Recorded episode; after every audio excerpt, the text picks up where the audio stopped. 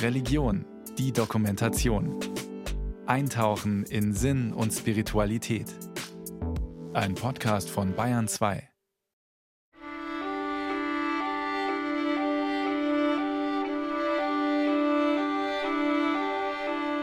Gaia, dich Allmutter werde ich besingen, dich alte, festgegründete Nährerin aller irdischen Wesen.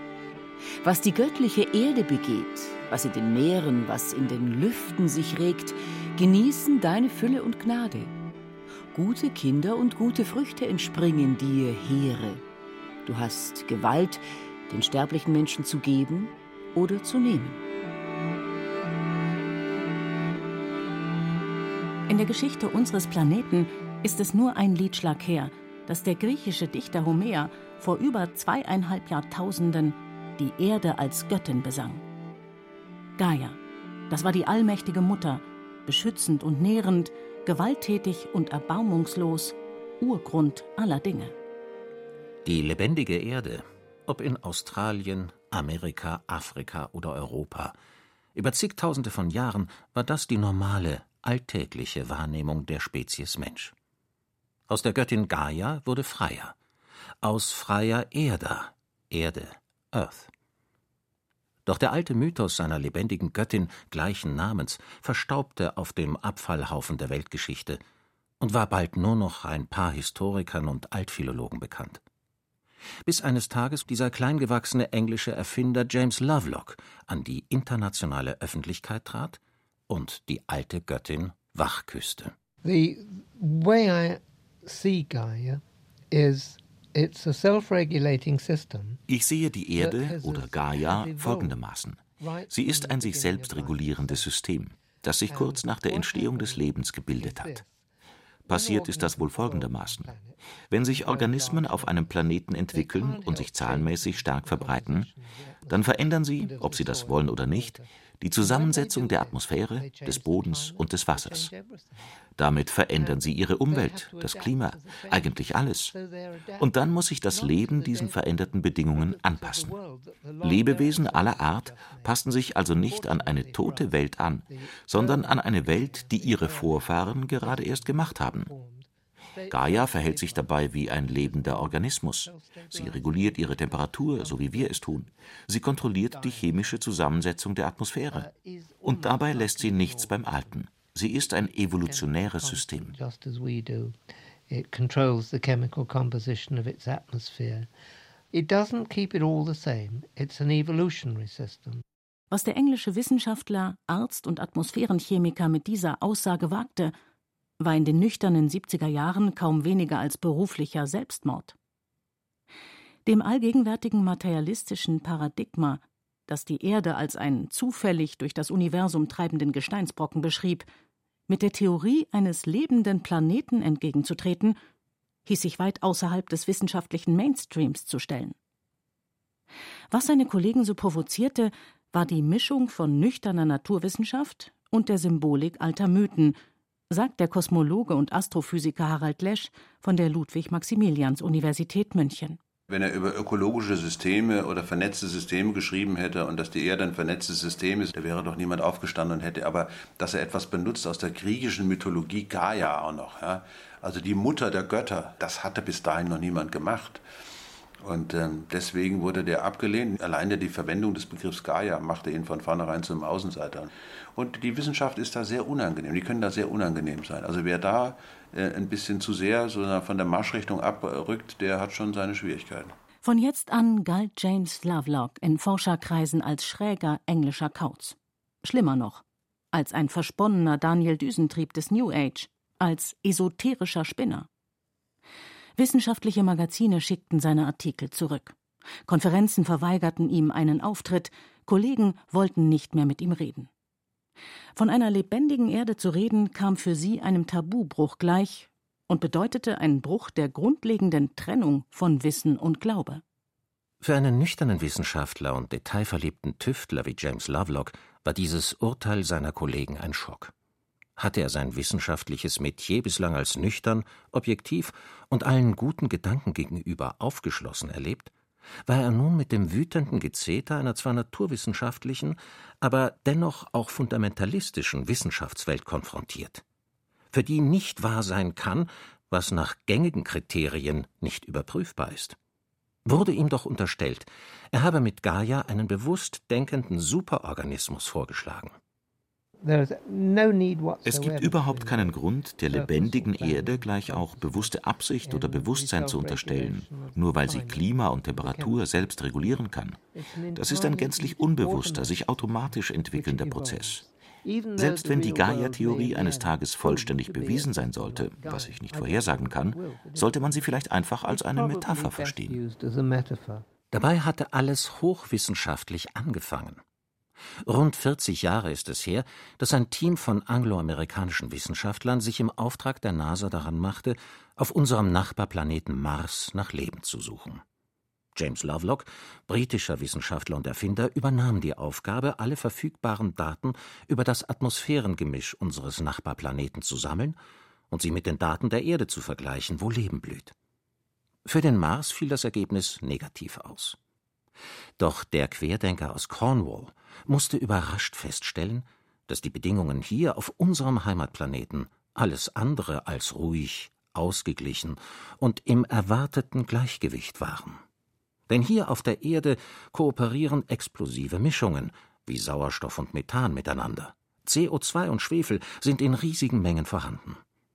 Doch statt dass sich, wie in jedem chemischen Versuch, die Gase gleichmäßig verteilen, bleiben sie in einem geheimnisvollen Ungleichgewicht.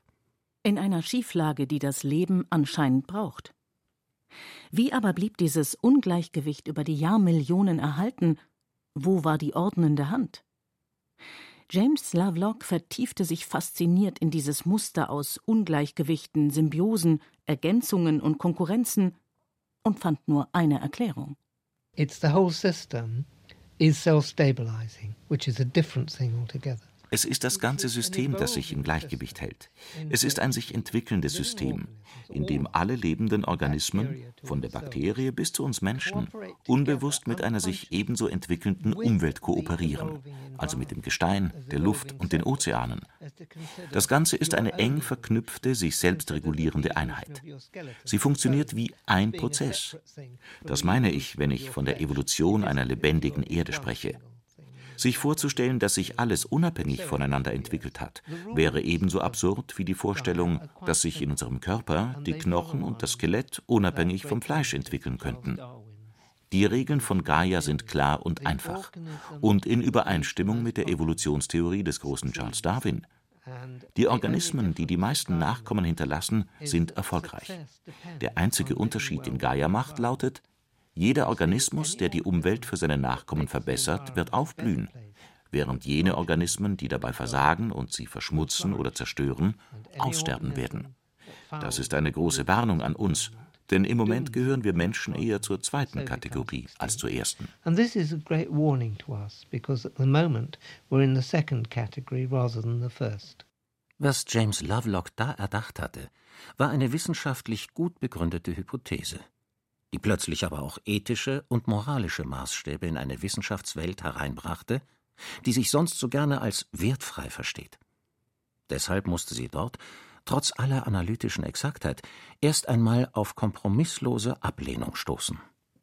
Doch dann passierte etwas, was sich in der Geschichte immer wieder zeigt, wenn alte Weltbilder ins Wanken geraten und neue sich entfalten. Während die Wissenschaftler sich in ihrem alten Weltbild einmauerten, reagierte die Kultur. Als einer der ersten meldete sich in den späten 80er Jahren der 2005 verstorbene deutsche Ökophilosoph Karl Amery zu Wort. Gerade von der Gaia-Theorie habe ich sehr viel gelernt. Und ich würde sagen, dass es selbstverständlich derjenige Ansatz ist, an dem wir weiterarbeiten müssen. In der ökologischen Literatur avancierte Gaia daraufhin schon bald zu einem Synonym für das System Erde. Als Name zum Bild vom blauen Planeten, das die Astronauten von Apollo 11 im Jahr 1969 mitbrachten. Ganzheitlich denkende Naturwissenschaftler sagten immer öfter Gaia, wenn sie die Biosphäre meinten. Der Literat und spätere tschechische Präsident Václav Havel würdigte in seiner Dankesrede zur Verleihung der amerikanischen Friedensmedaille die Gaia-Theorie als ein klassisches Beispiel der postmodernen Wissenschaft weil sie dem Menschen etwas bietet, was verloren gegangen war. Bezug und Maß gegenüber etwas Größerem. Und auch die internationale Zivilgesellschaft nahm die Metapher des lebenden Planeten dankbar auf. Der 2002 verstorbene José Lutzenberger, Vater der brasilianischen Umweltbewegung, Träger des alternativen Nobelpreises und zeitweise Umweltminister seines Landes, sprach im Jahr 2000 aus, was viele Ökoaktivisten fühlten. Gaia ist der Name, der heute von Ökologen, eigentlich nur von denen, die keine Angst haben vor Emotionen, der Erde gegeben wird. Der Erde als Ganzes, weil wir doch wissen, dass die Erde ein lebendiges System ist. Wie ein Wald. Im Wald leben, wachsen und sterben die einzelnen Individuen, aber der Wald als Ganzes ist ein dynamisches, sich selbst regulierendes System. Und wir müssen die Erde als Ganzes so sehen. Auch das Bild der Erde als Raumschiff ist ein schlechtes Bild. Ein Gefährt hat Passagiere. Ein Organismus hat doch keine Passagiere. Mein Herz ist auch nicht mein Passagier. Wir sind nicht Passagiere, wir sind ein Teil dieses Systems, dieses fantastischen Prozesses. Und nur indem uns das bewusst wird, werden wir uns so weit eingliedern, dass wir der Sache vielleicht sogar förderlich sein können. Oder zumindest müssen wir lernen, nicht zu sehr zu stören. Dieser systemische und ökologische Wandel im Weltbild verbreitete sich nach und nach in fast allen Disziplinen und verlagerte die Naturforschung immer mehr hin zu komplexen Netzwerken und gegenseitigen Abhängigkeiten im Gewebe des Lebens. Disziplinen der naturwissenschaftlichen Grundlagenforschung wie Systemtheorie, Komplexitätsforschung und Quantenphysik taten ein Übriges, die alten reduktionistischen Grenzen der Disziplinen zu sprengen und nach ganzheitlichen Metaphern für das immer sichtbarere Netz des Lebens zu suchen. Der Quantenphysiker und alternative Nobelpreisträger Hans-Peter Dürr, Schüler des legendären Werner Heisenberg, hatte 2010 keine Scheu, Gaia als neue Metapher zu nutzen wenn wir ein System haben, wo alles miteinander zusammenhängt, ja, dann fällt einem schon das Wort Organismus ein. Deshalb habe ich nichts dagegen zu sagen, der Kosmos ist organistisch. Nicht das erinnert dann auch etwas, was äh, Lovelock mit der Gaia-Theorie macht, was er für die Erde angewendet hat. Ich verstehe gar nicht, dass die Leute fragen, ja, glaubst du an Gaia oder nicht? Ich sage, es kommt drauf an welche Eigenschaften man diesem Gesamtsystem zuordnet. Also wir haben eine solche Struktur. Jedenfalls ist es ein System. Die weltweite Forschung stieß immer öfter an die Grenzen der herkömmlichen Physik, der Lebenswissenschaften und der Geologie. Fachgebiete überlappten, Querbezüge wurden erkannt, unsichtbare Zusammenhänge immer deutlicher. Sodass der Astrophysiker und Autor Harald Lesch der im Fernsehen dem Publikum den neuen Blick auf die Erde erklärt, zum hundertsten Geburtstag von Lovelock sagt? Insgesamt, wenn man bei dieser Genauigkeitsebene von Lovelock bleibt, das, was er damals geschrieben hat und entwickelt hat, hat sich völlig bestätigt in der Ökologie. Völlig. Damit muss man beginnen. Das ist die Grundlage von allem. Das ist unser Planet. Da bist du zu Hause. Das ist dein Organismus. Du bist ein Teil davon. Also ich glaube, dass man manchmal auch mal Begriffe schaffen muss, hinter denen nicht unbedingt alles das steckt, was die Kritiker dann vermuten, aber die als Arbeitskonzept und als Denkkonzept, als auch als Narrativ eben weiterreichen als das Unmittelbare. Dieser späte Siegeszug einer zunächst als unwissenschaftlich diffamierten Idee spiegelt den Paradigmenwechsel. Das Ringen um ein neues Weltbild. Denn der passierte auch auf der Basis der Gaia-Metapher ganz schrittweise, zunächst in der Wissenschaft der Ökologie, dann in anderen Disziplinen. Statt die Erde wie in den 300 Jahren davor primär mit einer Maschine oder einem Uhrwerk zu vergleichen, verschob sich das Weltbild hin zur Erde als Organismus, so dass der amerikanische Kulturphilosoph und Umweltaktivist Charles Eisenstein klar sagt: Dieser Planet lebt. Er ist keine komplizierte Maschine, die wir manipulieren können, um mehr Leistung herauszuholen. Mit dem, was wir wirtschaftliche Entwicklung nennen, zerstören wir vielmehr die Organe und das Gewebe dieses Lebewesens. Das sind die Wälder, die Korallenriffe, die Feuchtgebiete, die Mangroven, die Prärien. Wenn wir die Organe dieses Lebewesens schädigen, ist es weniger in der Lage, mit Herausforderungen umzugehen. Eine davon ist die Zunahme von Treibhausgasen. Und es gibt viele andere. Und wenn wir damit nicht aufhören, diese Biosphäre weiter zu schädigen, stirbt der Planet an Millionen solcher Verletzungen.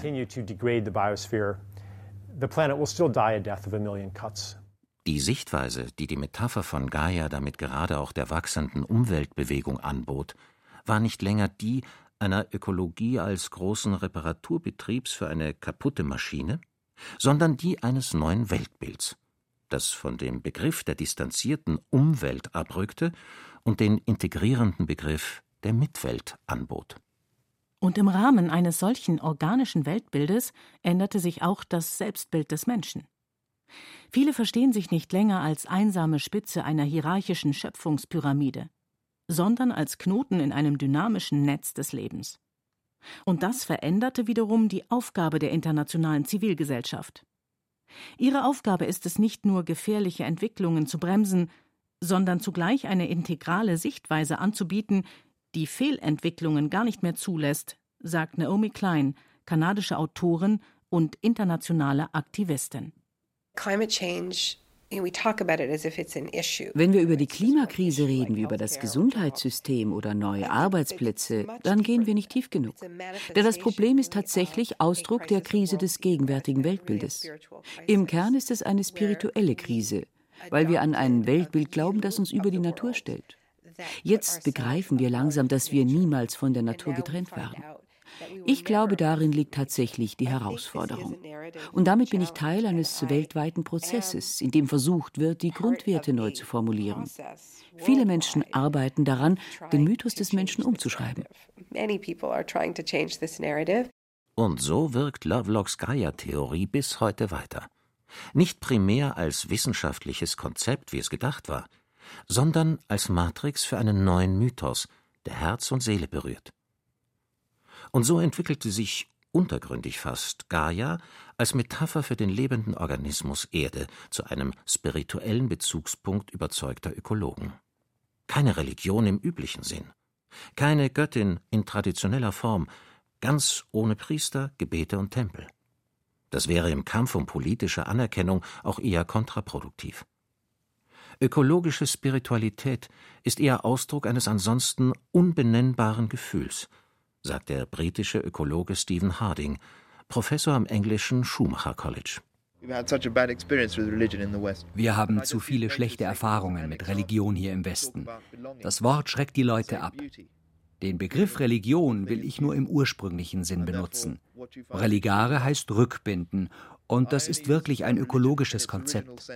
Unser Bewusstsein und unser Sein wieder zu verbinden mit dem Sein Gaias, der Erde, wäre der religiöse Aspekt dabei. Ich spreche lieber von Wiederverbinden, Zugehörigkeit, sich zu Hause fühlen, sich als Teil fühlen oder teilnehmen an der wunderbaren Erfahrung von Evolution. Und natürlich weckt so eine Haltung tiefe Gefühle der Verehrung und der Ehrfurcht.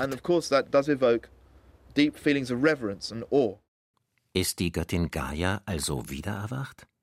Oder ist der Name der griechischen Göttin nur eine Metapher für die verbreitete Sehnsucht nach einem ganzheitlichen Naturverständnis? Wer heute das Stichwort Gaia in eine Suchmaschine des World Wide Web eingibt, kommt auf nicht weniger als 45 Millionen Einträge.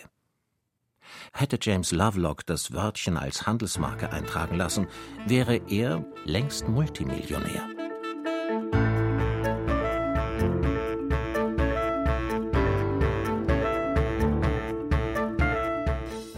Der junge James Lovelock studierte Chemie in Manchester, machte 1948 seinen Doktor in Medizin in London und setzte schließlich noch ein Studium und Promotion in Biophysik obendrauf. Durch diesen Wissenshunger wurde er schon bald zu einem begehrten interdisziplinären Forscher. Nicht der Ruhm trieb ihn, eher eine unstillbare Neugierde nach dem Ungesehenen, Unentdeckten. Lovelock wurde zum forschenden Bastler und entwickelte fast nebenher ein hochempfindliches Gerät, das in der Folge zur Geburt der internationalen Umweltbewegung führen sollte. Denn sein Elektroneneinfangdetektor eröffnete nicht nur das Fachgebiet der Umweltanalytik, sondern ermöglichte es ganz konkret, bislang unerkannte Spuren von Pestiziden wie DDT und anderen Umweltgiften in der Luft rund um den Globus zu messen. Lovelock entwickelte seine Instrumentarien weiter, entdeckte die für das Ozonloch verantwortlichen Fluorchlorkohlenwasserstoffe und schuf die Grundlage für ihr internationales Verbot. Als ihn schließlich der Ruf der NASA erreichte, für das Weltraumprogramm nach möglichem Leben auf dem Mars zu suchen, entdeckte er in Pasadena, Kalifornien, die leblose Atmosphäre des Nachbarplaneten und widmete sich überrascht der viel explosiveren Mischung der Gase der Erdluft. Es war der Moment, an dem die Gaia-Theorie entstand. Ich erinnere mich ganz genau. Ich war im Büro, als mir plötzlich klar wurde, dass diese völlig unausgeglichene Erdatmosphäre von irgendetwas reguliert wurde. Und da sie sich aus Produkten von Lebewesen zusammensetzt, war klar, dass das Netz des Lebens die Zusammensetzung unserer Luft reguliert. Diese Idee brach nur so aus mir heraus. Und damit war die Idee von Gaia geboren, wenn auch noch nicht unter diesem Namen. Das geschah erst ein paar Jahre später, als ich mit meinem Nachbarn, dem späteren Literaturnobelpreisträger William Golding, darüber sprach. Er sagte, John, wenn du so eine Idee hast, dann braucht sie einen guten Namen. Ich schlage vor, du nennst nennst das Ganze Gaia. Ein dramatisch folgenreicher Vorschlag des Literaten an den Forscher. Denn seine wissenschaftliche Reputation war unter schwerem Beschuss, seit er von Gaia sprach. Lovelock entdeckte unbeirrt überall die größeren Zusammenhänge eines sich selbst regulierenden Organismus Erde, obwohl die Erkenntnisse den hochkarätigen Wissenschaftler ja immer mehr ins Abseits führten denn seine Gedanken waren revolutionär, forderten Stellungnahme und Verantwortung. Lovelock zog sich zurück, um im Schutz seiner Farm in Cornwall darauf zu warten, dass seine Gedanken irgendwann den Mainstream der Wissenschaft erreichten. Im Rückzug verlor der alternde Forscher den Kontakt zur grünen Basis. Aufregung verursachte der Pionier ökologischen Denkens, als er gegen den Klimawandel, den er seit langem voraussah, zuletzt mehr Atomkraftwerke forderte weil sie kaum CO2 in die Atmosphäre blasen. I've nothing particular against atomic energy. We're in a world where the big threat is from carbon dioxide. Das passte ins verbreitete Klischee des kauzigen Visionärs, Vordenkers und Greises, der sich wenig kümmerte um das, was man von ihm hören wollte. Vielleicht auch gut so, meint der Astrophysiker Harald Lesch, weil sonst der alte Vater von Mutter Gaia schnell einen grünen Heiligenschein verpasst bekommen hätte. Niemand ist unfehlbar, ja. Weiser Mann durchaus, aber nicht unfehlbar, auf keinen Fall, nein. Er scheint irgendwie völlig zu vergessen, wohin mit dem ganzen Müll. Stichwort Prinzip Verantwortung. Wie sollen zukünftige Generationen mit tausenden Tonnen von hochradioaktivem Müll umgehen? Mittlerweile ist die Zeit des Kämpfens und Streitens vorbei. Die rund 50 Jahre, die es braucht, bis eine fundamental neue Idee sich durchsetzt, sind fast vergangen. Die Gaia-Hypothese hat sich längst zu einer weltweit anerkannten Theorie entwickelt, die im ökologischen Denken fest verankert ist und an deren Ausformulierung Tausende von Wissenschaftlern arbeiten. James Lovelock hat nicht aufgehört, daran mitzuwirken. retirement is to me um, sort of the antechamber to death. Um, Der Ruhestand ist für mich so etwas wie das Vorzimmer zum Tod. Warum sollte ich aufhören? Ich liebe meine Arbeit, sie ist mein Leben. Sie hält mich davon ab, zu überlegen, wann mein Leben endet. So beschäftigt wie ich bin, denke ich vielleicht gerade mal an die nächste Woche oder die nächste Minute. Das ist das Ideal, für den Moment zu leben. Der Tod wird irgendwann kommen, aber nicht jetzt. Dafür gibt es noch zu viel zu tun. Im hohen Alter hat der Forscher, Erfinder und Ökophilosoph schließlich auch seinen Widerstand gegen jene Zeitgenossen aufgegeben, die sein Gedankengebäude mit der alten neuen Göttin zu einer Ökoreligion machen wollen. Die Verehrung von Mutter Erde, das weiß er, schläft im Menschen, seit es ihn gibt. Spuren der alten Göttin lassen sich in allen Religionen finden, mehr oder weniger versteckt. Wissenschaftlich oder religiös, Gaia berührt eine alte Ader. James Lovelock, Vater der modernen Gaia-Theorie und strenger Naturwissenschaftler, lässt die alte Göttin, die er wach küsste und mit einem neuen Kleid versah, wirken. I think it would be the most outrageous Ich empfinde es als eine große Hybris, mich in diesen Aspekt der Sache einzumischen. Meine Aufgabe als Wissenschaftler ist es, herauszufinden, wie der Planet funktioniert und die bestmöglichen Theorien zu entwickeln. Wenn diese Theorien dann die Möglichkeit eröffnen, dass sich die Menschen in ihrer Existenz auf diesem Planeten wohler fühlen, dann ist das ganz in Ordnung. Und es wäre auch ein wunderbares Resultat. Aber es muss von alleine passieren. Ich glaube nicht, dass ich mich hinstelle und beginne, so etwas zu predigen. Das wäre völlig daneben.